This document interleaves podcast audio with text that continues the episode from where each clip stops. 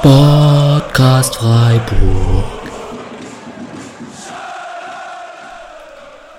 Hallo und herzlich willkommen zur siebten Episode des Podcast Freiburgs ähm, zum Spiel des SC auswärts bei Bayern 04 Leverkusen am 24. Spieltag. Mm, ich freue mich sehr, dass heute der Autor und Musikredakteur Steffen Reuss hier vor Ort ist und äh, mit mir spricht. Vor Ort stimmt nicht ganz, er ist natürlich äh, nicht hier neben mir, sondern wir hören uns nur digital. Aber ähm, ich freue mich sehr, dass du hier bist. Herzlich willkommen, Steffen. Ja, vielen Dank, es ist eine große Ehre, ich freue mich. Ähm, es ist natürlich schade, dass wir nicht über den Sieg sprechen können, aber äh, ich denke, es gab trotzdem genug ähm, zu sehen, was interessant ist, worüber wir reden können. Ja, ich, wir haben schon im Vorgespräch gerade ganz kurz angerissen. Man kann sich leider nicht aussuchen, ob man bei einem Sieg oder bei einer Niederlage kommt. Ich habe so ein kleines Ranking von meinen Gästen. Da wirst du jetzt leider mit Nullpunkten rausgehen, aber ich kann ja allen, alle Leute vertrösten, die keinen Sieg ergattert haben. Das war ja bisher nur einer.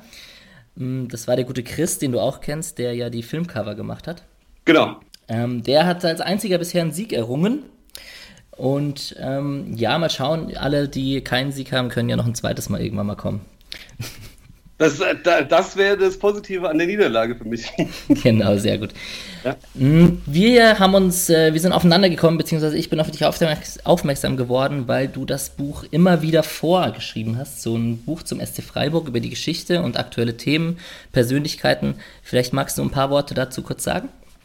Also immer wieder vor ähm, ist ein Buch, das ist so entstanden. Ich habe es nicht alleine geschrieben, sondern zusammen mit Klaus Teichmann. Das ist ähm, ein Freund und Kollege. Und ähm, die Idee ist eigentlich entstanden. Äh, wir saßen mal bei mir auf der Terrasse und haben Bier getrunken. Und äh, er meinte, er hat Lust, über Julian Schuster eine Biografie zu schreiben und äh, ob wir das nicht zusammen machen wollen. Ähm, Julian Schuster hat aber gesagt, Jungs, solange ich noch in irgendeiner Form aktiv bin, geht hier gar nichts. Mhm. Und dann haben sie gesagt, alles klar, kein Problem, dann schreiben wir ein Buch über den SC Freiburg.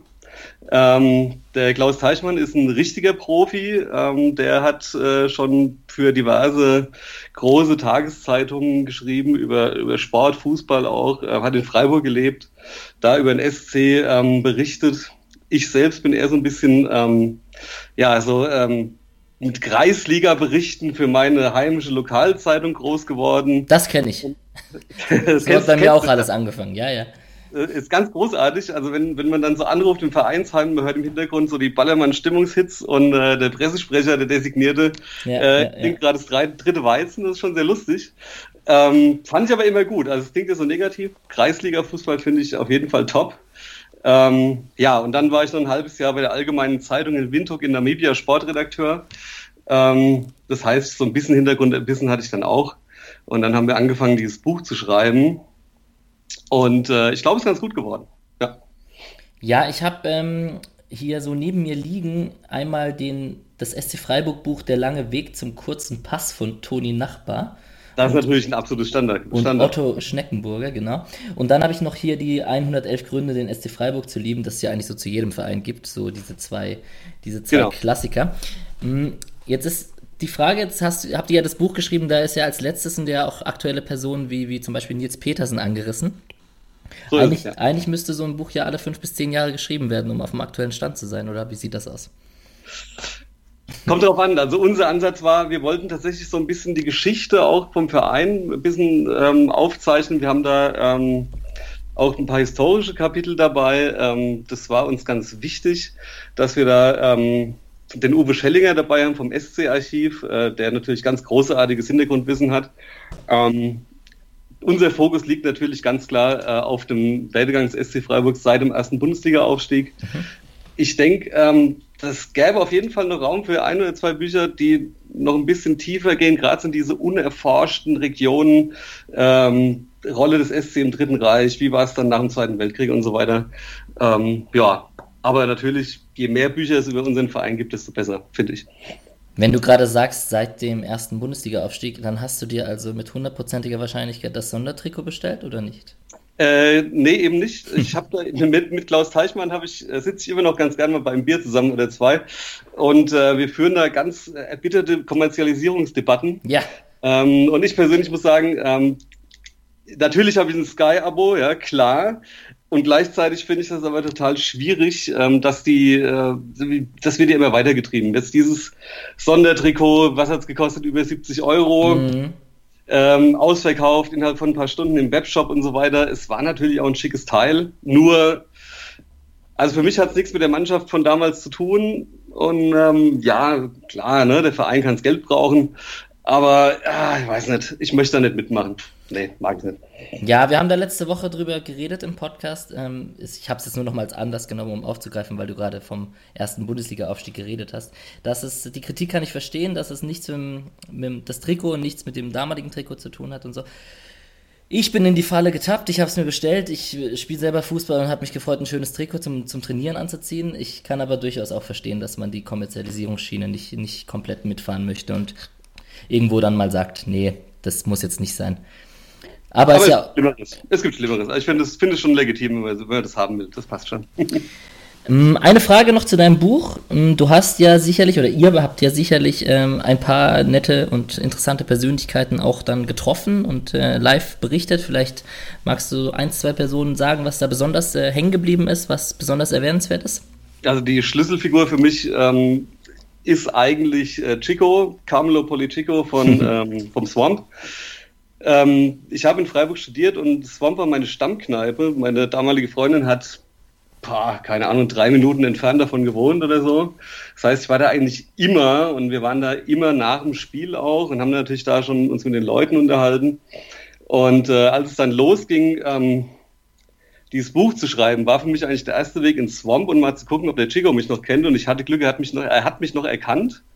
Ähm, und äh, dadurch, dass er natürlich wirklich jeden kennt, der ist ja auch mit Christian Streich befreundet und so weiter, das weiß ja jeder auch, hat einen Wurststand im Stadion, äh, hat außerdem einen wahnsinnig guten Musikgeschmack, also es ist eine sehr beeindruckende Persönlichkeit. Ähm, und da waren wir natürlich regelmäßig und er hat wahnsinnig viel Ahnung, er kann ganz viel erzählen, wie war es zu Finke-Zeiten, wie ist es jetzt, er hat ganz viel Einblick in den Verein, ohne mhm. natürlich interner irgendwie zu verraten, die er kennt. Ähm, und ähm, das ist für mich jemand, der den der, der zieht so, oder der hat so im Hintergrund den Überblick über das, was läuft und kann einem ganz gute Tipps geben. Und ähm, es ist äh, sehr aufschlussreich und wahnsinnig interessant, sich mit ihm einfach mal so ein, zwei, drei Stunden über Fußball zu unterhalten.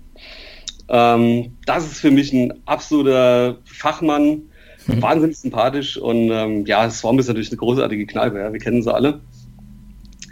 Ähm, ansonsten, was vielleicht noch ganz spannend ist, ähm, der Verein ist tatsächlich, also diese Protagonisten wie Jochen Seyer und wie sie alle heißen, die sind tatsächlich so, wie sie sich geben. Also die sind äh, sehr authentisch. Ja. Die haben es nicht, nicht nötig, ähm, was vorzugeben, was sie nicht sind, wollen sie auch gar nicht.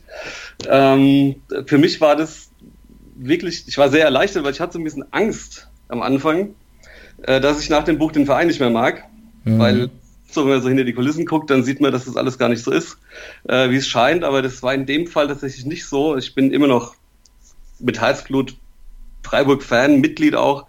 Ähm, ja, also das fand ich schon nicht schlecht.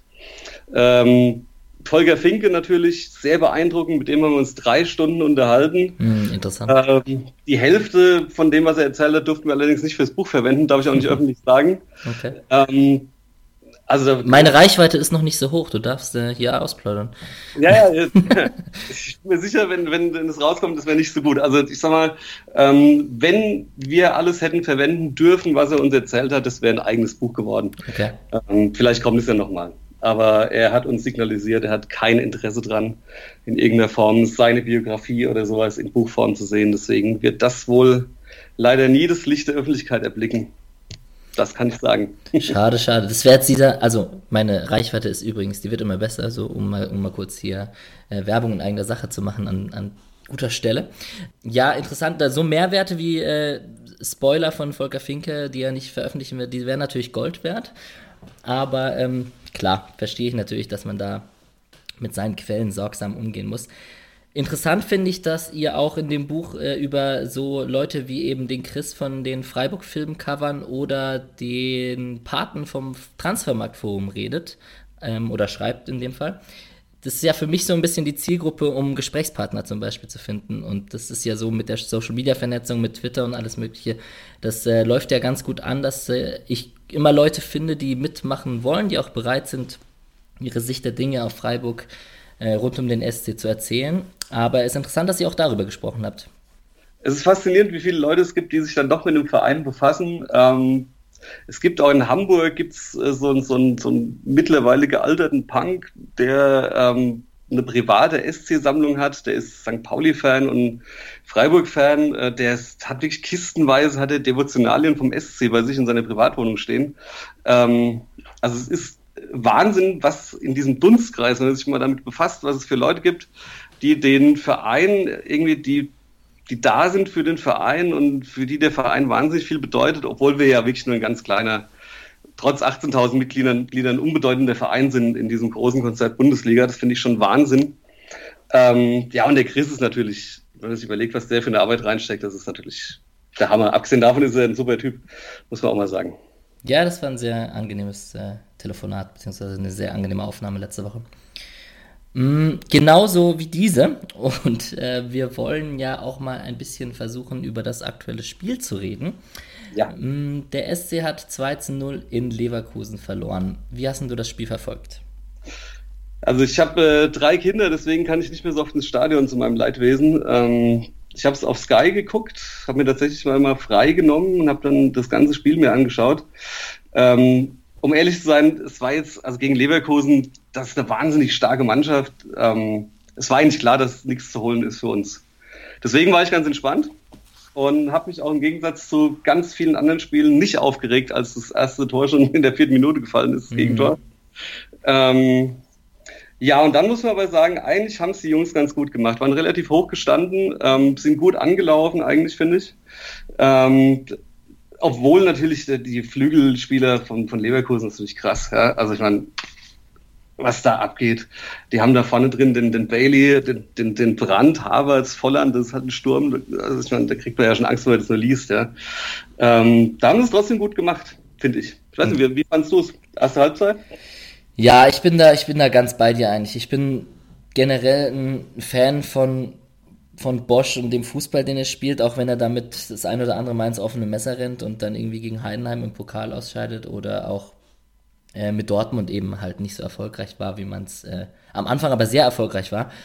Und Stimmt. Ähm, ja, also den Fußball, den er da spielen lässt, mit irgendwie Brandt und Havertz auf der Doppelacht vor Arangis, der den den Rücken frei hält, der aber auch ein super Fußballer ist, das ist schon echt nice anzuschauen und das macht schon Spaß, ins Stadion zu gehen. Ich glaube, da, da kommen auch Leute gerne ins Stadion und nehmen dann auch mal in Kauf, dass man äh, vielleicht mal ein Spiel verliert. Also als Leverkusen-Fan, das kann ich mir gut vorstellen. Es geht ja so in die Richtung, was man Freiburg manchmal sehen möchte, wenn die Breisgau-Brasilianer spielen. So was früher so das, das Motto war, dass man auch äh, Ergebnisse in Kauf genommen hat, wenn der Fußball schön war. Und ich glaube, das ist, also ich, ich habe Spaß gerade Leverkusener Fußball anzuschauen auch wenn sie mal, also ich habe keine emotionale Bindung zu Leverkusen, deswegen ist mir auch egal, wenn sie im Pokal gegen Heidenheim ausscheiden, aber ähm, das ganz, ganz neutral betrachtet, den Fußball anzuschauen, das ist schon echt, äh, das macht schon Spaß. Finde ich auch. Also sie haben es echt sauber gespielt, ähm, haben sich auch nicht verunsichern lassen, als es dann Anfang der zweiten Halbzeit, als dann die Freiburger dann doch kamen. man merkt einfach, die sind verdammt gut eingespielt. Also natürlich wahnsinnig starke Einzelspieler auch. Ne? Also man das ist schon, das war schon sehr beeindruckend, sehr schnell, wie sie gespielt haben. Ähm, ja, und dann, wenn man natürlich dann sich anguckt, ähm, wir haben auf der rechten Abwehrseite haben halt einen äh, Lukas Kübler stehen, der hat vor nicht allzu langer Zeit noch für Sandhausen in der zweiten Liga gespielt. Ja, und der steht dann halt gegen so einen Bailey, ne, oder so. Das ist halt schon, ja, gut, was soll er tun? ne? Ja, und die sind, also kurz zu Bayer Leverkusen nochmal ein abschließendes Wort, die sind jetzt damit 39 äh, Punkten hinter Frankfurt und Gladbach und Leipzig. Ich glaube, die können da auch noch ein Wörtchen um die Champions League Plätze mitreden. Ich glaube, Gladbach ist jetzt auch äh, momentan ein bisschen am Schwächen und so. Ich glaube, dass das, da kann man auch 2-0 verlieren auswärts bei Bayern 0 für Leverkusen und so wie das lief mit dem frühen Gegentor, was ein bisschen deinen Matchplan durcheinander wirft, haben auch äh, Petersen zum Beispiel im Interview nach dem Spiel gesagt, dass ist natürlich ungünstig, wenn du irgendwie anlaufen möchtest und mutig spielen möchtest, aber nach vier Minuten einen Gegentreffer kriegst. Das spielt dir halt nicht in die Karten und dann ist es auch in Ordnung, mal 2 0 in Leverkusen zu verlieren, meiner Meinung nach. Absolut, absolut. Also wie gesagt, es hat nicht wehgetan. es war okay, äh, die 90 Minuten. Also Bosch hat ja auch gesagt, er war überrascht äh, davon, wie hoch die Freiburger gestanden waren. Ähm, du hast recht, ich glaube, wenn sie es länger das 0-0 gehalten hätten, wäre vielleicht sogar ein Punkt drin gewesen. Aber so, tja, schade. Der SC von der Aufstellung, mit der gleichen Aufstellung wie ähm, nach dem 5 zu 1, bis auf Günther, der zurück war in der Startelf für Okorochi. Eigentlich ja eine super spielstarke Elf, so nach, vom Gefühl her. Allerdings, ähm, man ist mutig angelaufen, man ist hoch, ähm, hat eigentlich hoch attackiert, hat es aber nach einer Zeit dann umgestellt. Also man hat erst ähm, im, im klassischen 4-4-2 mit einer Doppelspitze gespielt, mit Haberer so ein bisschen auf Außen und hat dann aber umgestellt und hat Haberer noch mit ins Zentrum gezogen zu Abraschi und äh, Franz, so dass die eher so ein Dreiermittelfeld gegen das Dreiermittelfeld von Leverkusen hatten und dann Grifo und Waldschmidt so die Außen von Petersen flankiert haben. Mhm. Generell fand ich es in Ordnung. Wahrscheinlich kann man den Vorwurf machen, dass man sich ein bisschen zu sehr nach dem Gegner gerichtet hat, aber vielleicht auch nicht, weil Leverkusen einfach auch stark ist und man nicht ins offene Messer rennen möchte da in der Hinsicht. Ja, Problem finde ich, Waldschmidt ist auf den Außen so ein bisschen ähm, vertan. Ja. Da hat man auch gesehen, hat auch ein ganz schlechtes Spiel gemacht, finde ich. Ähm, paar ganz dramatische Fehlpässe, also nach hinten auch nicht gut gearbeitet. Einmal einen perfekten Steilpass für Volland gespielt. Richtig, genau, genau, genau in die Schnittstelle, aber halt ja. falsche Richtung. Genau. Ähm, ja, weiß ich nicht. Also das, das kann man natürlich, es gibt ja öfter auch so im Transfermarktforum, du hast es gerade angesprochen vorhin, gibt es dann ja immer so diese Fraktion, die immer sagt, Streich hat sich vercoacht und so. Das sehe ich in dem Fall aber eigentlich nicht so dramatisch, ehrlich gesagt. Ich fand es eigentlich gar nicht so schlecht. Spätestens nach dieser Umstellung, die du genannt hast, hatten sie es eigentlich ganz gut im Griff. Und dass dann halt eine spielstarke Mannschaft wie Leverkusen immer gefährlich ist, ist irgendwie auch klar, oder? Ja. Ja, zu dem, zu dem Waldschmidt-Thema, also der hatte auf jeden Fall nicht seinen, seinen besten Tag, das kann man auf jeden Fall so sagen, und äh, hatte ein paar Ballverluste drin, die, die auch echt unnötig waren. Mm, ja, dass er, dass er defensiv nicht so gut auf den Außen ist, weil er das auch nicht so oft gespielt hat und wahrscheinlich so ein besserer offensiver Achter, Zehner, schwimmende Stürmer um die Neun herum, wie auch immer man das bezeichnen möchte. Das ja, genau. Das ist wahrscheinlich so mit so einer freien Rolle, das würde ihm wahrscheinlich sehr entgegenkommen. Hm, hat Streich selbst mal äh, debattiert, dass er defensiv noch nicht so weit ist auf Außen. Und okay. dann hat das aber selbst jetzt so geändert im Spiel. Das hat mich vielleicht ein bisschen gewundert. Das habe ich auch beim Querlesen noch ein bisschen so in den Transfermarktforen und so gelesen. Naja, also Waldschmidt nicht mit dem besten Tag. Jetzt die, die, die Kritiker befürchten jetzt wahrscheinlich, dass Höhler spielt gegen Hertha von Anfang an anstatt Waldschmidt. Ich glaube, ähm, man wird gegen die Hertha zu Hause kann man auch schon wieder kreativ und mutig und offensiv herangehen als gegen Leverkusen auswärts. Aber darüber sprechen wir am Ende des Podcasts. Okay. Mhm. Wen fandest du denn gut auf Seiten von Freiburg, so über das Spiel hinweg gesehen? Also wer mich total überrascht, jetzt eigentlich das zweite Spiel in Folge, obwohl er jetzt ein Jahr lang, glaube ich, ausgefallen ist, ist, ist Abraschi. Wahnsinn, der, als wäre er nie weg gewesen. Ähm, und natürlich äh, Christian Günther. Ja, also ich meine, das ist. Es sieht manchmal ein bisschen komisch aus, wie er sich bewegt, aber diese Energie und diese Geschwindigkeit, die er dann hat, und dann kommt doch tatsächlich relativ oft noch eine, eine gute Flanke rein.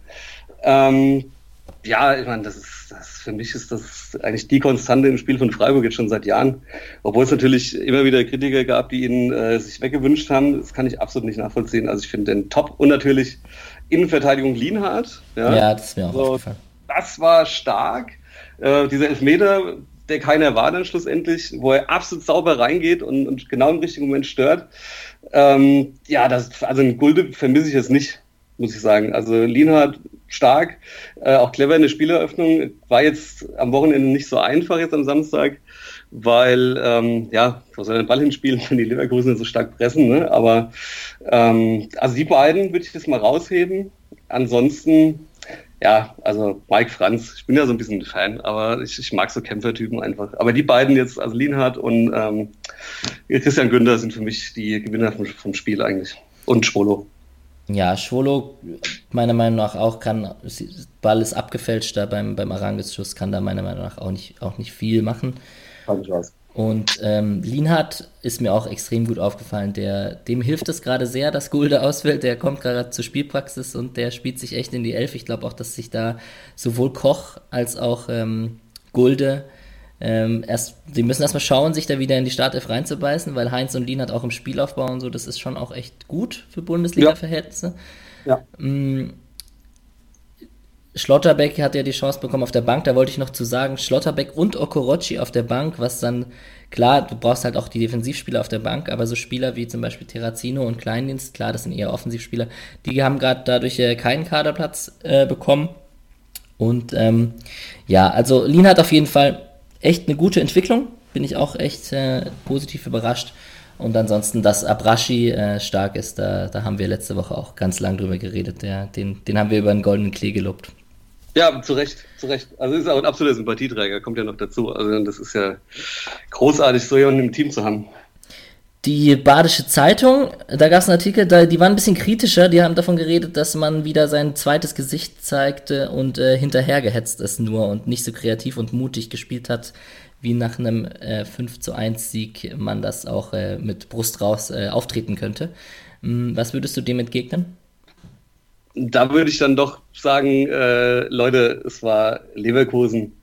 Und ähm, da kann man einfach nicht erwarten, dass der SC dominiert, vor allem nicht auswärts. Das, das ist einfach nicht möglich, momentan zumindest. Äh, muss auch nicht sein, finde ich. Also ein Punkt wäre ein absoluter Erfolg gewesen, sich das hinzustellen und zu sagen, das war jetzt nix. Also so, so, wie gesagt, so schlecht war es nicht. Klar, erste Halbzeit 75% Ballbesitz für Leverkusen ist natürlich schon ein Hammer, ja.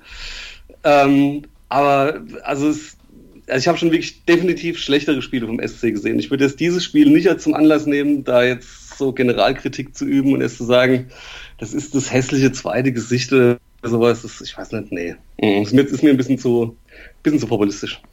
Ja, da bin ich äh, bei dir.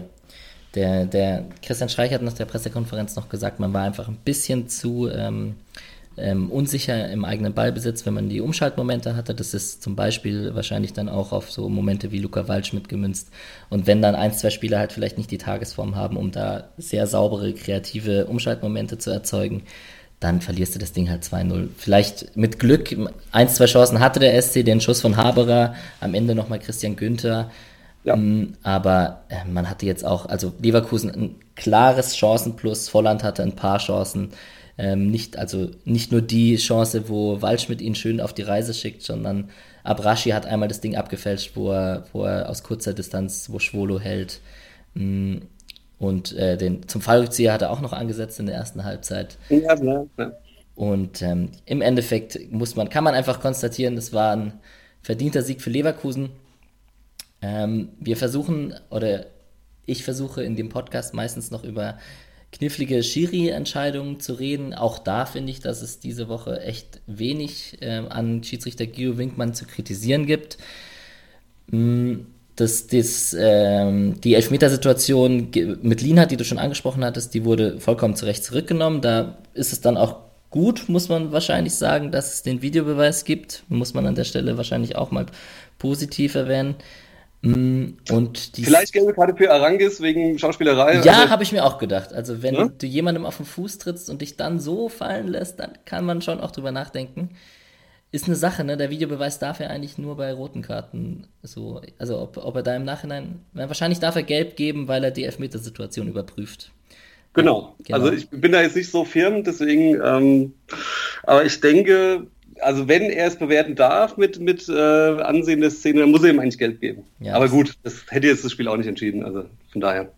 Akademische Diskussion. Ja, da, da wurde er ähm, dem äh, südamerikanischen ähm, Schwalbenkönig-Temperament ein bisschen, dem, dem Vorurteil ein bisschen gerechter Arangis.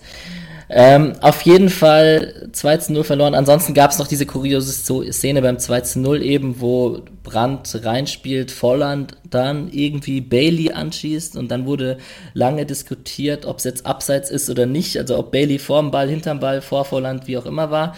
Du hast es noch äh, retweetet von Colinas Erben und äh, die haben ja auch gesagt, dass es kein Abseits ist, weil Bailey hinter dem Ball war, auch wenn man da, ich habe da ein paar Bilder jetzt schon gesehen aus unterschiedlichen Kameraperspektiven, aber auch meiner Meinung nach ist es so knapp, da muss man, da ist die, da geht die Entscheidung vollkommen in Ordnung, so wie sie gefallen ist. Ich denke auch. Also wie gesagt, es hätte wahrscheinlich nichts geändert und also was soll's. Also ist okay. Colinas Erben im Übrigen sehr unparteiisch, sehr, sehr gut in ihrer Bewertung, finde ich. Meistens. Ja, ist, ist auf jeden Fall ein gutes äh, so Ventil, beziehungsweise eine, eine, objektive Bewertung, wenn man aus seiner Vereinsbrille heraus etwas bewertet und im ersten, in der, aus der ersten Emotion heraus, äh, es kann doch nicht wahr sein, so ein Schwachsinn denkt. Und ähm, da, da lohnt sich doch ab und zu reinzuschauen und sich seine eigene, seine eigene Wahrnehmung kurz mal zu hinterfragen. Das sehe ich genau. Ja, absolut. Also ich bin ja auch froh, ich bin ja, bin ja schon 41 mittlerweile. Früher war ich da noch sehr viel emotionaler. Ähm, da hätte mir sowas mal gut getan ab und zu. Also wie als wir im Stadion war mittlerweile. Ähm, zu Hause kann ich das ja sehr schnell dann checken, ob das alles so war. Äh, naja.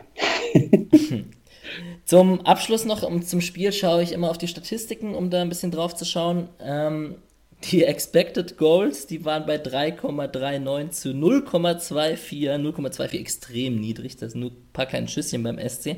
Das ist deutlich, ja. Mm, was ich sehr interessant fand, um nochmal, um vielleicht auch Kritik an der Statistik zu üben, die Volland, also die, die, das 2 zu 0 ging als Volland 0,96, der dann aber Bailey angeschossen hat, der hat auch eine 0,96 bekommen. Diese Zahlen wurden aber dann summiert Das heißt, insgesamt ist fast äh, zwei Punkte, also 1,92 logischerweise, mh, mm, gehen dann da drauf, dass, äh, dass Volland Bailey noch kurz vom Tor anschießt. Also ja, das ist aber, das ist schon, das muss man mal hinterfragen. Da, das sollte man an der Stelle vielleicht hinterfragen, ja. Ja, definitiv. Ansonsten, wenn man auf die Statistiken schaut, spricht eigentlich alles für einen verdienten Sieg für Leverkusen, sowohl Ecken als auch Schüsse 17 zu 8, wie die Zweikampfquote. Äh, Leverkusen hatte 815 angekommene Pässe, ähm, Freiburg gefühlt ein Viertel, also 221, ein bisschen mehr als ein Viertel. Mm, eine Statistik, die man aber an dieser Stelle wirklich erwähnen muss, und das ist wirklich extrem krass, ist, dass Leverkusen 128,7 Kilometer gelaufen ist und Freiburg 128,9. Das ist das Duell der sowieso laufstärksten Mannschaften Wahnsinn. der Bundesliga. Und der Durchschnitt liegt so, bei, der Durchschnitt von den beiden Teams liegt diese Saison bei 121. Also beide sind 8 Kilometer mehr gelaufen, als sie sonst tun im Durchschnitt.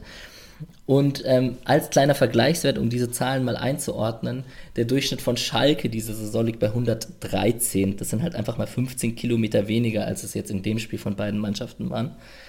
Ähm, Laufen ist nicht alles und Gegenpressing und Kämpfen und Mentalität ist sicherlich auch nicht alles, aber wenn ich dann so einen 15 Kilometer Unterschied sehe von Schalke zu jetzt in dem Fall Leverkusen und Freiburg, dann könnte man doch schon die Theorie aufbauen, dass, da, dass man da ein bisschen Mentalität und äh, Fitness eventuell, zumindest diese zwei Bereiche da ein bisschen mit reinspielen.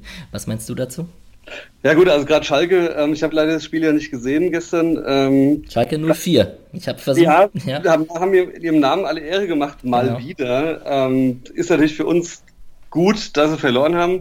Ich finde es aber sehr bedenklich, muss ich sagen. Also das, äh, wie kann das sein, dass eine Mannschaft von der Qualität von Schalke äh, zu Hause gegen Fortuna Düsseldorf vier Tore kassiert und kein einziges macht? Mhm. Ähm, das ist also, das ist für mich mit normalen Gründen nicht mehr zu erklären. Also das ist, das kann nicht sein. Also ja, das, das ist, das, das, was machen die denn? Ja, also die, die müssten eigentlich nominell äh, Top 8 oder was das kann doch nicht sein. Ja, also das ist, also ich, ich saß auch äh, sehr verdutzt, ähm, ähm, als, ich, als ich dann die Sportschau nochmal geschaut habe. Also ich, das Ergebnis wusste ich schon, das kriege ich leider nicht hin, das nicht zu schauen. Aber ähm, ich war sehr verdutzt darüber, über dieses Ergebnis. Und, ähm, aber auch über die Tatsache, dass man sich als Freiburg-Fan dann über einen Düsseldorfer Sieg auf Schalke freuen muss, weil Schalke der größere Konkurrent von unten ist als Düsseldorf, weil die sind ja eigentlich jetzt äh, fast gesichert. Düsseldorf ist fast durch. Ähm, Schalke dagegen, wenn die jetzt nicht langsam mal schaffen, das Ruder rumzureißen, dann wird es noch richtig eng. Der VfB heute gewonnen, ja. ziemlich deutlich. Wahnsinnige Ansage auf 5-1. Äh, jetzt scheinen auch die Neuzugänge auf einmal zu funktionieren, aus irgendwelchen komischen Gründen. Ähm, Hannover ist einfach unglaublich schlecht. Die sind total schlecht. Man merkt natürlich diese ganzen internen Reibereien da mit Kind und hier mit den Ultras und so weiter. Ähm, das bringt natürlich Unruhe rein ohne Ende noch. Ähm, aber wenn es so weitergeht, dann sehe ich Schalke noch, äh, können sich warm anziehen, glaube ich. Mhm. Aber vielleicht ist es gar nicht schlecht. Also man sieht es ja beim HSV, vielleicht ist so ein Abstieg mal gar nicht schlecht, um mal so gewisse Abläufe innerhalb des Vereins mal zu hinterfragen. Naja, ich, also ich würde jetzt mal sagen, dass sie nicht, also dafür sind sie dann doch wahrscheinlich am Ende zu gut und wahrscheinlich ziehen sie noch die Reißleine mit Tedesco irgendwann, wenn es so weitergeht. Und dann sollte die Klasse eigentlich ausreichen, um die Klasse zu halten. Ähm, und als Zweiter in der Vorsaison absteigen, puh, da müsste ich mal in den Statistiken kramen, wann, wann das, es das zuletzt gab. Das wäre auf jeden Fall ähm, was für die Geschichtsbücher. Ja. mm, ja, das wäre es eigentlich so zum, zum Spiel jetzt von Freiburg. Wir haben jetzt ein bisschen schon, sind wir schon abgedriftet, aber zum Spiel von Freiburg gegen Leverkusen eine Statistik vielleicht noch. Ähm, der Jonathan Tah hat als am, am meisten angekommene Pässe aus seinem Team mit 136, äh, während zum Beispiel bei Freiburg der ähm, mit den meisten angekommenen Pässen Christian Günther mit 34 ist. Also das sind 100 weniger. Ähm, das spricht für Ballbesitz und Dominanz auf Leverkusener Seite verdiente Niederlage, Schluss aus, abhaken. Nächste Woche geht's weiter. So würde ich das Spiel jetzt, äh, da würde ich einen Haken dahinter setzen. Definitiv, nächste Woche gegen Hertha, da zählt's dann. Genau. Mm, wir haben am Anfang des äh, Podcasts von dieser Folge schon ein bisschen über dein Buch geredet. Ich versuche eigentlich immer noch über andere Themen, so ein bisschen der Woche, was so aktuell ist, ähm, über SC Freiburg zu sprechen. Und da kommen wir diese Woche nicht darum, über die Vertragsverlängerung des ganzen SC Freiburg Trainerteams zu sprechen. Wie hast du dies wahrgenommen? Also ich habe ja schon bei den Recherchen fürs Buch ähm, mitbekommen, dass das ist ein Team wie aus einem Guss eigentlich. Also die kennen sich ja alle schon ewig teilweise aus Fußballschulezeiten ähm, und so weiter. Also es ist, es ist ähm, Wahnsinn, was für, ein, was für ein Vertrauen da ist, welche Vertrauensbasis sie haben. Da würde ich auch den Julian Schuster übrigens reinzählen, der jetzt so eine Art Verbindungstrainer ist. Den habe ich vermisst auf dem Vertragsverlängerungsfoto. Äh, liegt wahrscheinlich daran, dass er erst den Vertrag geschlossen hat diese Saison, glaube ich. Ja. Ähm, aber das ist natürlich äh, Wahnsinn, dass die alle geschlossen verlängern. Zumal ich schon glaube, dass da so der eine oder andere ähm, Begehrlichkeiten geweckt hat bei anderen Vereinen. Beim Christian Streich selbst kann ich mir es nicht vorstellen, dass er geht. Ähm, der Jochen Seyer hat bei der Recherche zum Buch was ganz Interessantes gesagt. Er hat gesagt, ähm, das Problem ist für alle, die da im Verein tätig sind, die, die leben ja schon seit Ewigkeiten in Freiburg. Und die können sich eigentlich nicht erlauben, ähm, schlechte Ergebnisse einzufahren oder zu sagen, sie gehen zum anderen Verein, weil die wollen ja immer noch in der Stadt leben. Mhm. Ja, also das ist, ist, also dieses, diese, diese Mentalität, dieses projektbezogene Arbeiten oder so, das gibt es ja in der Bundesliga ganz oft. Ja, ich gehe ja. dahin eineinhalb Jahre, dann gehe ich mal dahin zwei Jahre, so, so Bruno Labbadia-mäßig, ne? Äh, das gibt's, diese, diese Denkweise haben die gar nicht. Sondern die haben eine ganz langfristige Denkweise und ich glaube, solange ähm, das Projekt, also das Projekt, solange, solange der Verein in die Richtung läuft, die ihnen zusagt, äh, bleiben die an Bord, wobei ich wirklich Angst gehabt habe, dass Florian Bruns geht. Ja, das ist ja der Einzige, der ist jetzt seit zwei Jahren dabei, seit Juli 2017, der, der so ein bisschen extern von Werder Bremen kam, wo man denkt, hm, für den könnte Freiburg auch so eine Art Sprungbrett sein, so wenn man das überhaupt über so Trainer sagen kann, weil das ist ja eigentlich so eine Floskel, die man über Spieler sagt, die so zum Sprungbrettverein andere Vereine nehmen. Aber ja, da dachte ich auch, der, der ähm, könnte einer sein, der Begehrlichkeiten von anderen Vereinen, ähm, der, der sich da Honig um den Mund schmieren lässt, quasi. Der scheint ja auch so ein bisschen zuständig zu sein für die Standards mittlerweile im ja. Verein. Ähm, ich könnte mir tatsächlich gut vorstellen, dass er schon perspektivisch die Nachfolge von Christian Streich so ein bisschen hat angeboten bekommen. Da weiß ich aber nichts, das vermute ich jetzt einfach mal. Interessant. Das wird ganz gut passen. So, wenn man sich mal anguckt, ähm, so die Verbindung, was da so persönlich läuft. Christian Streich redet in den höchsten Tönen von ihm von Anfang an. Ja. Er hat ihn ja auch geholt, das war auf sein, sein Betreiben hin. Ähm, also wenn er noch ein paar Jährchen bleibt. Ich glaube, der Christian Streich macht es nicht mehr ganz so lange. Ich glaube, es hält er nicht aus. Der ist da, das ist, ist zu viel irgendwann. Ja. Ähm, und dann kann ich mir vorstellen tatsächlich, ähm, dass Florian Bruns vielleicht schon signalisiert bekommen hat, hier, ähm, warte noch ein paar Jahre, dann bist du dran. Und das würde mich natürlich total freuen. Ich habe gerade, ich bin ehrlich, ich wusste es natürlich nicht auswendig, aber ich habe gerade geschaut, äh, er hat ja auch 99, von 99 bis 2002 beim SC gekickt als Spieler, der Florian ja. Bruns. Und ähm, ja, ist natürlich, ich habe auch das Gefühl, er ist, so, er ist ja ein bisschen jünger als die anderen. Er ist, er ist gefühlt auch ein bisschen äh, aktiver auf Social Media und so. Vielleicht muss man das auch sein heutzutage als junger, ähm, ähm, erfolgreicher Trainer. Also nicht, dass man auf Social Media ist, aber so ein bisschen, dass man sich mit den Medien und dem ganzen Schnickschnack heutzutage auseinandersetzt und das auch versteht und auch die Spieler versteht und mit denen äh, kommunizieren kann auf der Art und Weise. Ist ja interessant, vielleicht wird der tatsächlich aufgebaut, weil ähm, so, ein, so ein Lars Vossler, der ja den Streich am Anfang der Saison vertreten hat, als der krankheitsbedingt wegen seinem Rücken ausgefallen ist, seit 2012 dabei, ein Patrick Bayer seit 2009 dabei. Was spricht gegen die? Ich glaube, die möchten das nicht. Ich glaube, das ist so ein bisschen das ist die Stärke vom Verein auch. Ich glaube, da hat jeder so seine Rolle gefunden mhm. und fühlt sich da in der Rolle auch ganz wohl. Ähm, und äh, ich glaube, so Begehrlichkeiten wie in anderen Vereinen gibt es da gar nicht so wirklich. Ähm, ist, ich glaube, die werkeln lieber so im Hintergrund. Ähm, und dann gibt's halt einen, und der Florian Bruns, du hast es gesagt, der ist, ist ja nach außen hin eins der Aushängeschilder mittlerweile schon, also gerade mhm. Social Media, hast es genannt. Ähm, ja, also das sehe ich schon. Und fachlich scheint er wirklich einiges drauf zu haben. Und ähm, ja, Julian Schuster sehe ich eher so ein bisschen im Jugendbereich. Kann ich mir gut vorstellen, dass der so äh, Jugendtrainer erstmal wird. Und äh, ja, ohne jetzt hier irgendwelche Gerüchte in die Welt zu setzen, wie gesagt, ich weiß von nichts, aber könnte mir es vorstellen, Florian Bruns in ein paar Jahren Cheftrainer. Warum nicht? Und der baut dann Julian Schuster als seinen Nachfolger auf in 10, 15 Jahren.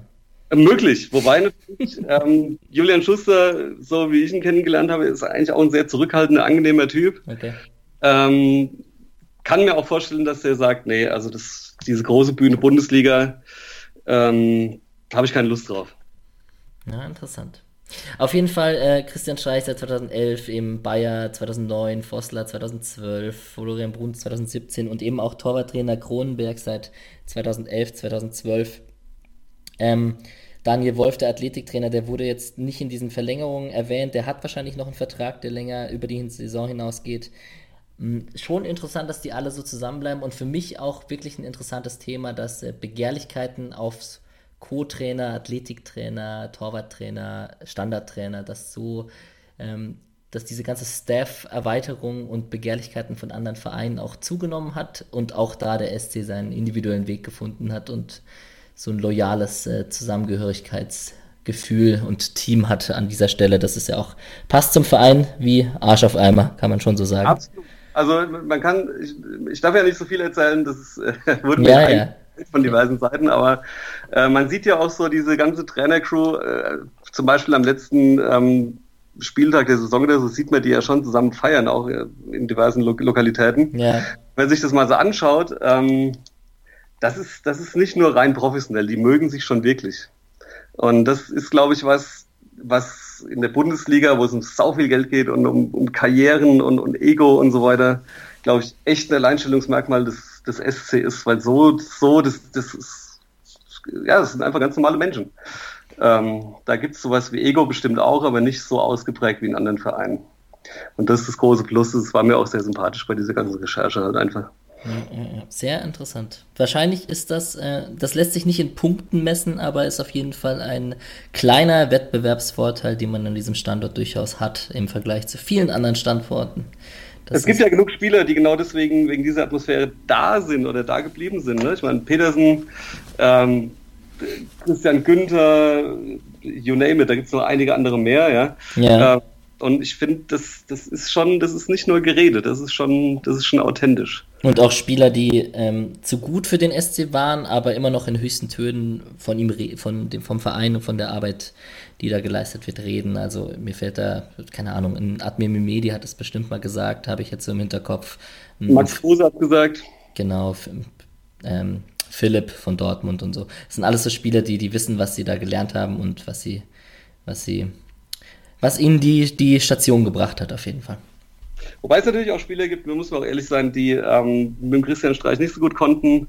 Ähm, das fällt uns manchmal so ein bisschen in der öffentlichen Debatte ein bisschen hinten runter. Also Christian Streich ist schon einer, der polarisiert und der will das auch. Also das darf man nie vergessen. Ja.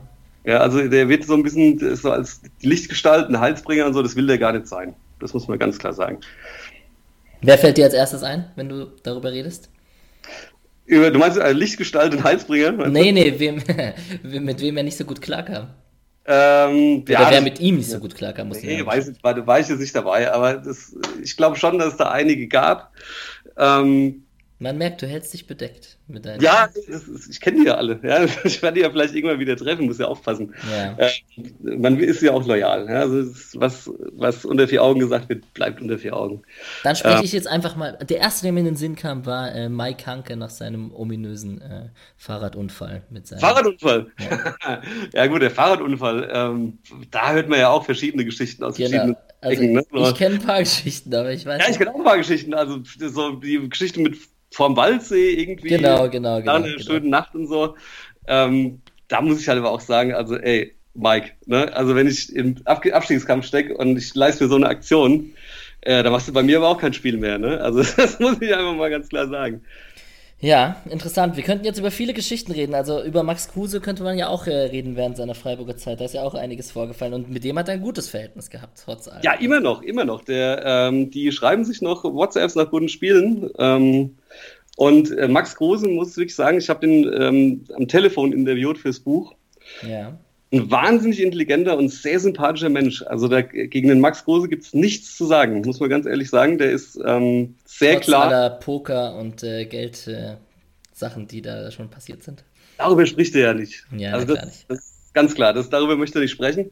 Ähm, aber mal, das ist wirklich, der, der, ist, der ist nicht blöd. Ja, auf gar keinen Fall, ganz im Gegenteil. Ähm, und ja, also ich weiß nicht, ich weiß auch nicht, ob es wichtig ist, ob der jetzt, weiß ich, wie viel tausend Euro im Taxi vergisst vom Pokern oder so. Das kommt wahrscheinlich mir ist es nicht wichtig. Nee, wahrscheinlich nicht. Mir kommt das Ganze so ein bisschen so vor, so, also wenn man so die Sportbild liest oder so, das ist doch die Gala für Männer manchmal. Also ich meine, was juckt mich das, ganz ehrlich. Ja, ja, ja. Also soll er zocken, wenn er gut kickt, ist mir das egal.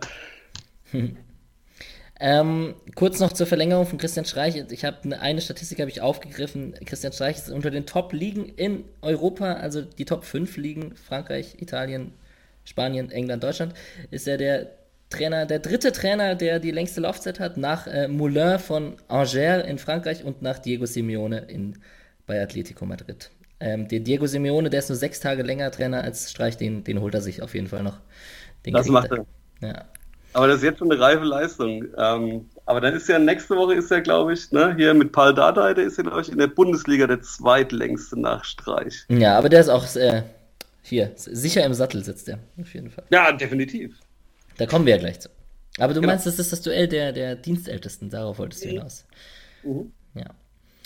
Ja. Wir reden in diesem Podcast immer über die anderen Mannschaften des SCs, die zweite Mannschaft, die U19 und die Frauenmannschaft. Die Frauenmannschaft hatte dieses Wochenende spielfrei. Hm, verfolgst du die anderen Mannschaften so ein bisschen oder ist, reicht da die Zeit mit drei Kindern nicht? Nee, das, also so am Rande natürlich die Frauen. Ich finde, Frauenfußball hat sich wahnsinnig entwickelt, gerade in Freiburg. Ähm, ist, ich bin sehr traurig, dass Julia Quinn jetzt geht zu den Bayern, es war aber klar. Ja. Ähm, ich glaube, die kommt ja auch aus Bayern, ist gerade mal 19, hat eine wahnsinnige Entwicklung beim SC hinter sich. Ähm, Nationalspielerin, ähm, ja, klar, klar geht die.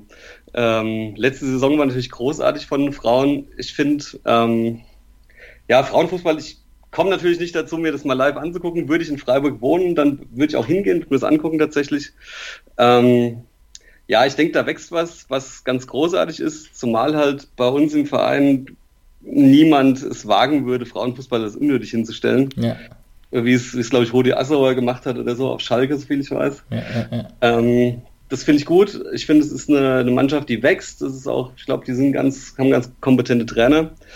Ähm, ja, dann die U23. Äh, ja, klar, die muss man natürlich immer im Auge behalten. Mal gucken, was da so kommt. Was dann drunter abläuft, das habe ich nicht mehr ganz auf dem Schirm, bin ich ganz ehrlich. Aber zweite Mannschaft und Frauen sind auf jeden Fall wichtig für mich, ja. Die Frauen spielen in zwei Wochen am 13. März im Viertelfinale vom DFB-Pokal gegen Wolfsburg auf jeden Fall. Ähm, die zweite Mannschaft hat jetzt am Wochenende gegen den Tabellenführer aus Waldhof Mannheim zu Hause 2 zu 0 verloren. Ähm, da hatte Brandon Borello wieder 82 Minuten bekommen. Das ist vielleicht ganz interessant für, für SC-Fans, die mehr die erste Mannschaft verfolgen. Zweite Mannschaft ist ja auch immer so, um Spielern Spielpraxis zu geben, die sonst nicht so nach Verletzungen oder so, die, die fit werden müssen. Der Borello hat jetzt echt ein paar Einsätze hinten, äh, hinter sich gebracht und knabbert so am, am Kader zur ersten Mannschaft.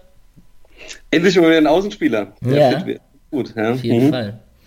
Mm, die haben einfach ein frühes Gegentor kassiert, haben, sind die ganze Zeit einem 1 0 Rückstand hinterhergerannt und haben am Ende das 2 0 kassiert.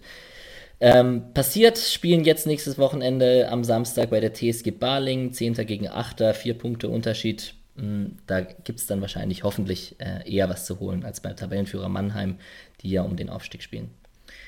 Zumal, ich wohne ja in Heidelberg, also dann äh, ganz kurz vielleicht zum Waldhof. Der Waldhof hat natürlich auch gar keine andere Chance. Die müssen aufsteigen. Und zwar diese Saison, sonst wird es nichts mehr. Und ähm, ja, traditionell, ich sag mal, unruhiges Umfeld. Ich glaube, für die geht es um alles und dann müssen die natürlich in Freiburg gewinnen, ist ja klar. Also. Was hat denn das mit der Heidelberger Fraktion an SC-Fans auf sich? Da gibt es ja einige. Keine Ahnung, ich freue mich, dass es viele gibt hier, aber keine Ahnung warum. Das ist ja unglaublich. Ja, ja. Ähm, die U19 des SC spielt auf jeden Fall, äh, hat am Wochenende auch verloren. Also es war insgesamt kein, keine Punkte für die SC-Mannschaften dieses Wochenende, zumindest nicht für die, die also unterhalb der A-Jugend schaffe ich es dann leider auch nicht mehr äh, zu berichten. Auf jeden Fall, äh, die haben 1 zu 3 gegen Ingolstadt zu Hause verloren, sind jetzt Sechster in der A-Junioren Bundesliga Süd-Südwest. Äh, da lag man 0 zu 3 hinten und nur Lukas Hermes vom SC konnte noch den Anschlusstreffer schießen.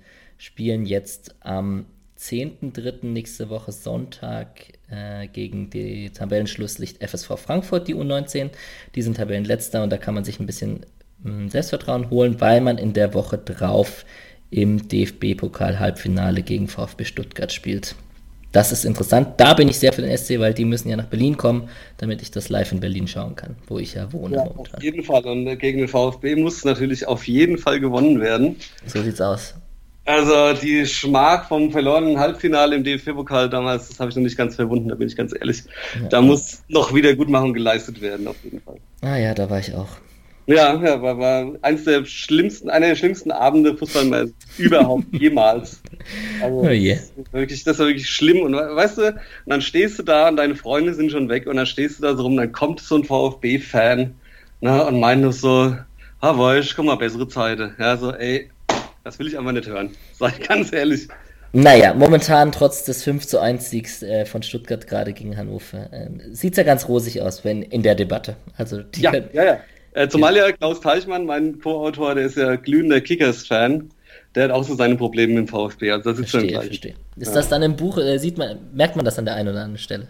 In so einem Nebensatz? Äh, du meinst so die, die Abneigung gegen VfB von unserer Seite? So und ganz unterschwellig. Äh, nicht im Text, eher so in der Bildauswahl vielleicht. Ah, verstehe, verstehe. Na gut. Hm, als äh, weiteres Segment verfolgen wir noch die ausgeliehenen Spieler vom SC Freiburg, die ja vier Stück in der zweiten Bundesliga und zwei Stück in der Schweizer Liga momentan spielen. Verfolgst du da jemanden besonders oder? Äh, Fabian Schleusener verfolge ich tatsächlich. Der spielt ja bei Sandhausen. Ja. Ähm, ist ja auch gerade hier ums Eck. Ja. Da gehe ich ab und zu mal hin, wenn ich mal Lust habe auf so einen belanglosen Zweitliga-Kick. Ich meine, die stehen ja total schlecht da, haben ja irgendwie dreimal Sind jetzt Tabellenletzter. Ja, dreimal gewonnen, acht, acht Unentschieden, das ist natürlich echt verdammt schlecht. Und Sandhausen ist, glaube ich, der einzige Verein in den ersten beiden Ligen, ähm, der eigentlich jedes Spiel Auswärtsspiel hat. Das ist wirklich faszinierend. Also das ist, ähm, also ist no offense gegen Sandhausen, aber jeder Auswärtsverein hat eigentlich äh, lautere Fans dabei als die Sandhäuser selbst. Fabian Schleusener, geiler Spieler, also guter Zweitligastürmer aus meiner Sicht, neun Tore, eine Vorlage in der zweiten Liga. Das ist schon gut. Guter Mann. Aber ob es für mehr reicht, man weiß es nicht. Wird sich zeigen, der wird jetzt, der wurde auf jeden Fall zur Halbzeit ausgewechselt. Jetzt, die haben 0 zu 3 gegen Aue verloren zu Hause, also es war wohl ein Tiefpunkt vom SV Sandhausen momentan. Ähm, spielen nächste Woche am Sonntag in Magdeburg, da geht es gerade zum nächsten Duell der, um den Abstiegskampf. Also da wäre es sowohl für Schleusener als auch für den SV Sandhausen zu wünschen, dass da wieder mal was geht. Mm, die anderen sind äh, Mohamed Dräger bei Paderborn, ebenfalls verloren, zu Hause gegen St. Pauli, haben dann so ein bisschen den Anschluss an die Top 4 jetzt äh, verloren. Das sind ja jetzt Köln, HSV, Pauli und Union Berlin. Die vier mhm. haben sich jetzt ein klein bisschen Luft verschafft da in der zweiten Liga. Mhm. Und äh, Jonas Föhrenbach mit Jan Regensburg, der hat äh, als einziger ausgeliehener Spieler quasi ähm, gewonnen am Wochenende. Die haben 1 zu 2 in Heidenheim gewonnen, sind jetzt ziemlich stabil mit 36 Punkten in der oberen Tabellenhälfte. Jan Regensburg, also haben im Abstieg nichts mehr zu tun, spielen nächste Woche Samstag gegen Duisburg. Und Patrick Kammerbauer, der ja bei Kiel ausgeliehen ist, saß äh, 90 Minuten auf der Bank, äh, haben 0 zu 3 gegen Union Berlin verloren. Ebenfalls wie Paderborn ein bisschen den Anschluss an die Top 4 verloren und spielen nächsten Samstag in Darmstadt. Schade für Patrick Kammerbauer, der kommt äh, momentan auch noch nicht so auf seine Einsätze, die er sich jetzt erhofft hat. Auch ein bisschen schade für den SC, ähm, weil ich glaube, der hat schon Potenzial. War vielleicht ein bisschen so ein klassischer Fall von verwechselt jetzt gerade. Ähm, ja, aber der kommt. Ich glaube, der kommt. Das ist der von denen, die du gerade genannt hast, von den ausgeliehenen Spielern, dem ich am meisten zutraue eigentlich. Okay, interessant. Aber das ist, äh, kann ich dir jetzt nicht mit Fakten untermauern, das ist eher so ein Gefühl. Ich denke an deine Worte. ähm, jo ja, wir werden sehen. Genau. Äh, Jorik Rave hat äh, der hat sich auch gerade verwechselt und zwar nicht was äh, Minuten anbetrifft, weil der spielt eigentlich jede Woche durch. Die haben jetzt aber ähm, wieder die Grasshoppers Zürich 1 zu 3 gegen FC Luzern verloren und sind Tabellenletzter in der Schweizer Liga. Das ist schon extrem, glaube ich, dass die Grasshoppers Zürich Tabellenletzter sind in der zweiten, in der Schweizer Liga. Ich kenne mich jetzt mit Schweizer Fußball nicht ganz groß aus, aber das ist, glaube ich, schon äh, eine Überraschung. Definitiv, also damit hat keiner gerechnet. Ähm, Rave wahrscheinlich auch nicht. Bisschen nee. schade für ihn. Aber so ist es manchmal. Und ich schaue gerade nebenher, weil St. Gallen hat äh, mit Versus Hero gegen Xamax, sie sind Neunter, so viel ich weiß. Also, das habe ich letzte Woche gesehen, weil da Grasshopper Zürich gegen die gespielt hat. Auf jeden Fall haben die 3-0 gewonnen. Zero hat wieder mal ein Elfmeter-Tor geschossen. Müsste jetzt bei 10 Toren sein. Ja, letzte hm. Woche hat er das neunte geschossen. Als offensiver Mittelfeldspieler der, ähm, glaube ich, könnte auch nochmal einer sein, der zurückkommt und mit seiner Torgefahr im offensiven Mittelfeld noch beitragen könnte, dass der SC nächste Saison, wenn Haberer geht oder so, ja. vielleicht ist das seine Chance. Ja, ich wollte es gerade sagen. Also ich glaube, Haberer, den werden wir nicht mehr so, so oft sehen. Und dann wäre Sierra eigentlich genau der richtige Mann. Ja, sehe ich auch so. So, was bedeutet äh, die, kommen wir zurück auf die Bundesliga, was bedeutet das jetzt für den SC? Ähm, Stuttgart hat 5 zu 1 gegen Hannover gewonnen, Düsseldorf 4 zu 0 auf Schalke. Nürnberg und Hannover haben beide verloren wieder, so wie gerade schon erwähnt. Ähm, ich war letzte Woche ziemlich optimistisch und habe mich schon aus dem Fenster gelesen und habe gesagt, mit dem Klassenerhalt sollte es eigentlich klappen. Ähm, daran ändert sich jetzt eigentlich bei mir auch nicht nichts durch die Niederlage gegen Leverkusen, auch obwohl äh, Stuttgart jetzt gewonnen hat. Ich glaube, mit, mit Schalke vier Punkten dahinter, Augsburg sechs Punkte dahinter, also hinter Freiburg, äh, Stuttgart mit acht Punkten hinter Freiburg und Hannover und Nürnberg jeweils mit 14 und 13 Punkten insgesamt, Freiburg mit 27. Also direkter Abstieg wird es nicht mehr und dass Stuttgart eine, eine Siegesserie hinlegt, kann natürlich sein, aber dass drei Mannschaften uns von hinten da überholen, also alle drei, hm, ich weiß nicht. Was glaubst du? Hm, ich bin ja traditionell pessimistisch, ähm, aus langer, leidvoller Erfahrung. Ich sage nur 2015 der Abstieg, das war, der war bitter, äh, ja. Trauma, traumatisierend fast schon. Also ich kann mich da noch genau dran erinnern, wie das war. Ähm, trotzdem gebe ich dir recht, also ich glaube, ähm, direkter Abstieg wird es nicht. Ja, bitte keine Relegation, das ertragt, ertrage ich nicht. Ich bin auch echt, also das, das halte ich nicht aus. Also bitte nicht. Also ich gehe davon aus, dass sie das dann schlussendlich doch noch recht locker nach Hause fahren, jetzt die Saison. Hoffentlich. Ähm, ja, aber es ist halt SC. Und beim SC kann alles passieren. Wir haben ja schon alles erlebt im SC. Aber wie gesagt, diese Saison bin ich auch, bin ich bei dir absolut optimistisch. Ähm, die ganzen Verletzungen ganz gut weggesteckt, die jetzt waren, so, ja, ach Gott, sagen wir mal, ich wäre zufrieden, Platz 14, wäre cool für mich.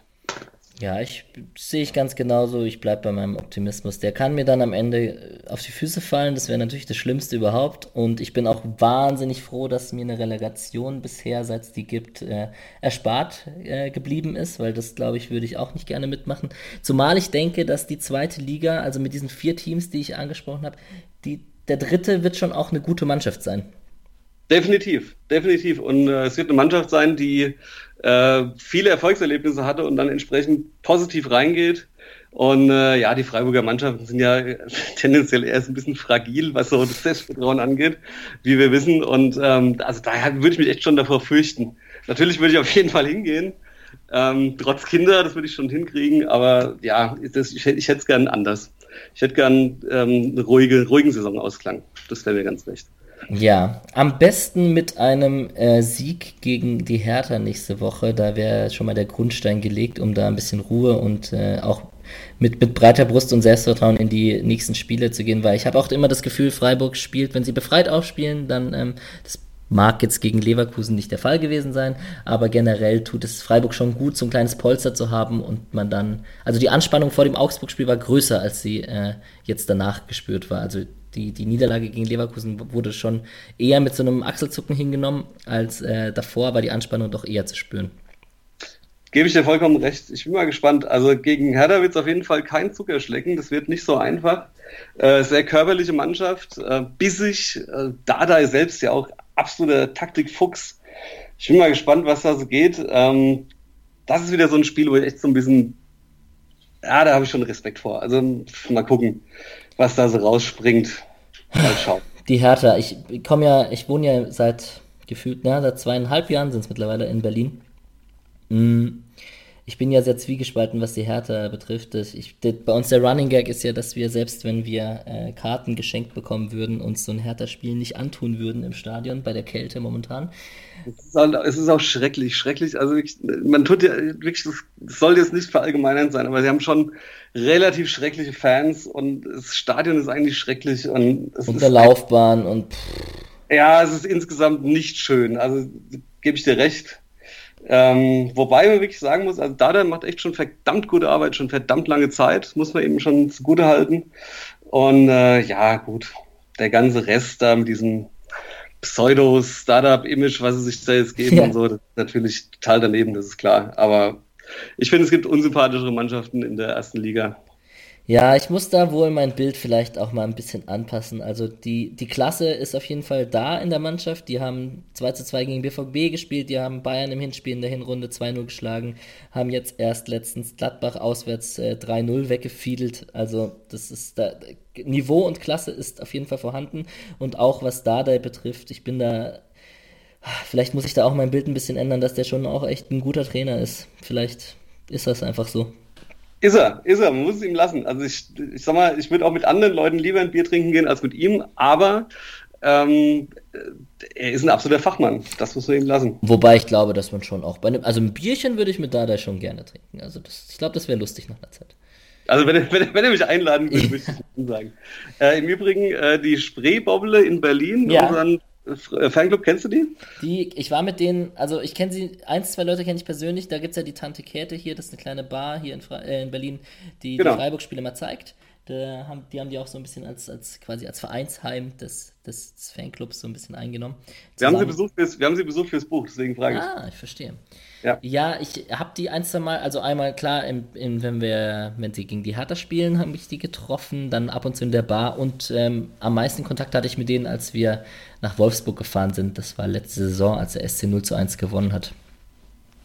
Also, ähm, da kommt ja auch regelmäßig dann, äh, wenn der SC in Berlin spielt, kommt ja regelmäßig eine Abordnung irgendwie aus Trainern und Spielern ähm, bei denen vorbei am Vorabend. Ja, das ist schon beeindruckend.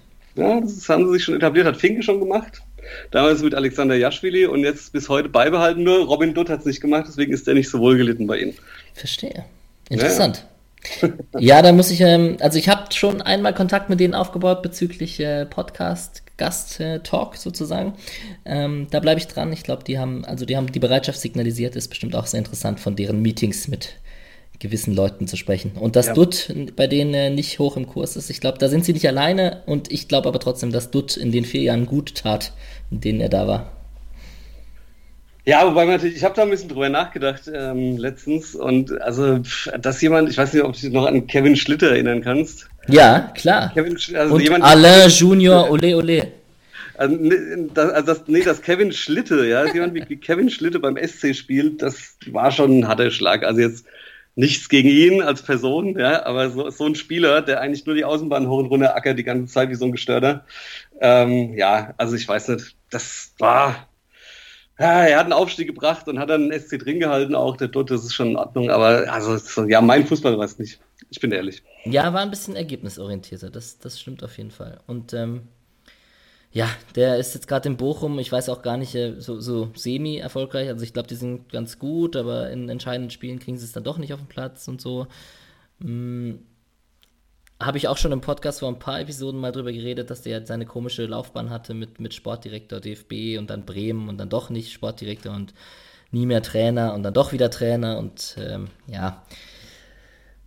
So eine, so eine Top 11 aus äh, Robin Dutch-Spielern, die wäre sicherlich interessant. Mir fallen gerade lauter Namen ein, so wie, so wie, keine Ahnung, Heinrich Benschik und wie gab es da alles so zu der Zeit? Ach Gott, wir haben, da hatten wir doch die ganzen, äh, die ganzen äh, Drittliga-Torschützenkönige geholt. Dann Suat Türke. Ah, Suat Türke, ja, sicherlich, der mit 32 Jahren nochmal beim SC aufgeschlagen ist und nichts gerissen hat. Und ich glaube, Mike Hanke ging auch auf seine Kosten noch, oder? Ja, Moment, aber Suat Türke hat ein ganz entscheidendes Tor gemacht und das war mit der, ich weiß es noch ganz genau, mit dem Rücken zum Tor mit der rechten Schulter gegen die TSG Hoffenheim im DFB-Pokal. Und das war das Siegtor. Ich weiß noch ganz genau, das hat er nämlich vor den Nord gemacht.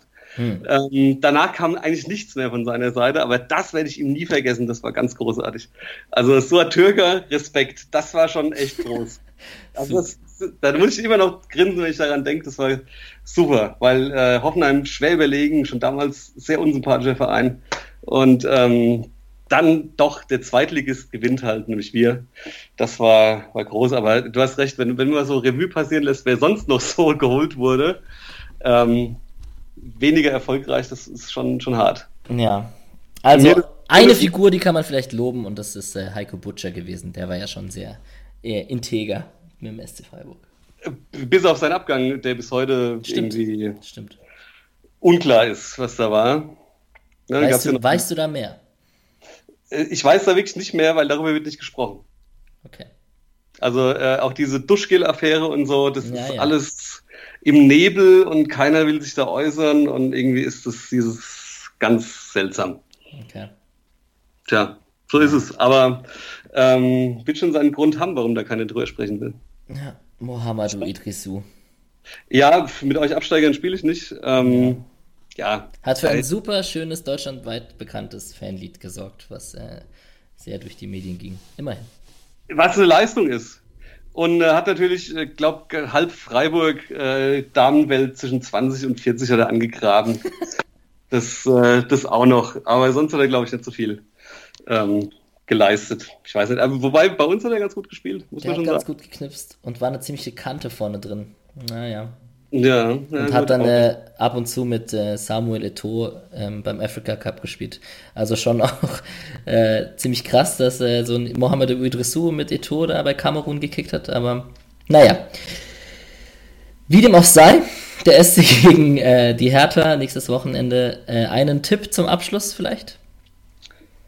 Boah, es gilt ja, den Hausfrauentipp zu vermeiden. der Hausfrauentipp ist ja immer 2-1. Ähm, ich finde den okay. Mal, ich sag mal, warte, warte, warte, ich sag mal. Äh, ich lege mir das fest, okay, 2-0 für uns. Was okay. hast du?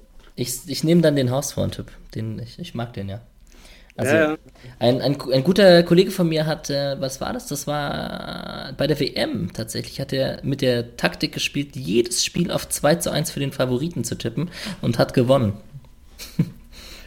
Das ist ja total traurig. Also ja. das ist wirklich, ah, mit sowas darf man nicht durchkommen. Er hat gewonnen. Ja. Ja, ja. Aber so ist es. Nee, wie gesagt, ich glaube, ähm, oder ich hoffe, dass es ein klares 2-0 wird, aber wenn nicht, ist auch nicht schlimm.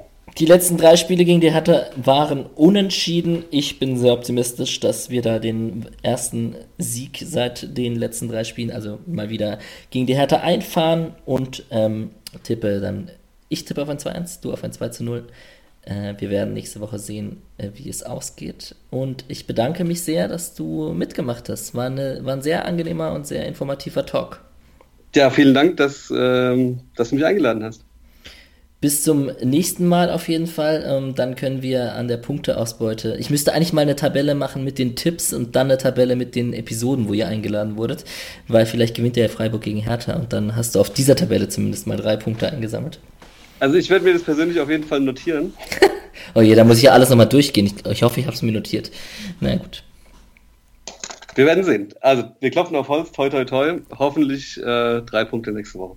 Sehr schön. Dann wünsche ich dir einen schönen Sonntagabend und äh, eine gute Woche. Wünsche ich dir auch. Mach's gut. Danke, ciao. Ciao.